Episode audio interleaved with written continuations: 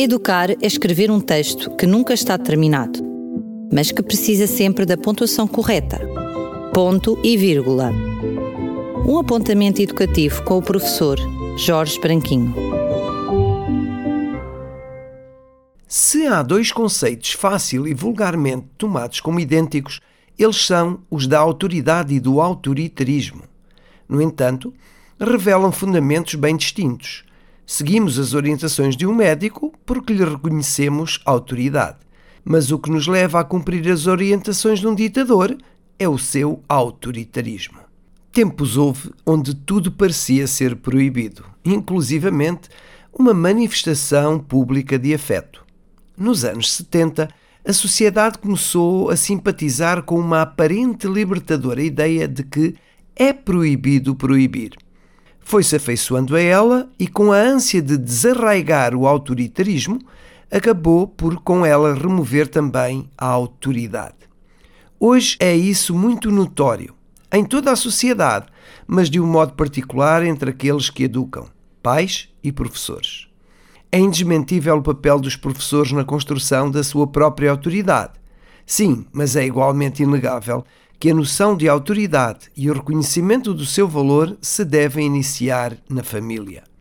Com efeito, os pais devem ser os primeiros agentes da autoridade.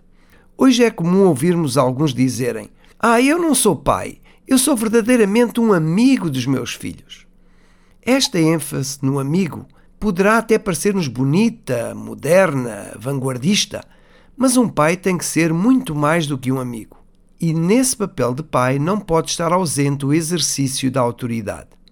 Infelizmente, podemos assistir ao contrário, como se de um filme se tratasse, num qualquer supermercado perto de nós. Quantos pais cedem às vontades momentâneas dos filhos? Ou se não, às exigências? Ou, em último lugar, às birras? Sim, porque se a fase 1 não resulta, a criança passa à fase 2 e aí por diante até obter o sucesso ou então a reconhecer a autoridade, o que seria desejável. Ceder é de facto um erro. Outro consiste na transferência da autoridade. Pode uma mãe dizer: Se não parares de jogar, eu vou dizer ao teu pai assim que ele chegar a casa. Ou então alguém que diz: Se continuas a atirar pedras, vou chamar um polícia. Nada mais errado. Assim, as crianças acabam por reconhecer a autoridade em apenas alguns elementos da família, da escola ou da sociedade. Na medida em que a autoridade deve ser construída, dá trabalho. Mas ela é necessária não apenas ao bom funcionamento familiar, mas também é necessária à criança no que à sua formação respeita. Então, por que é que alguns pais não a exercem? Falaremos disso no ponto e vírgula da próxima semana. Fica agendado. Espero então por si.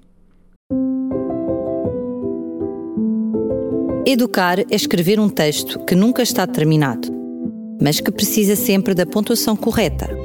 Ponto e vírgula. Um apontamento educativo com o professor Jorge Branquinho.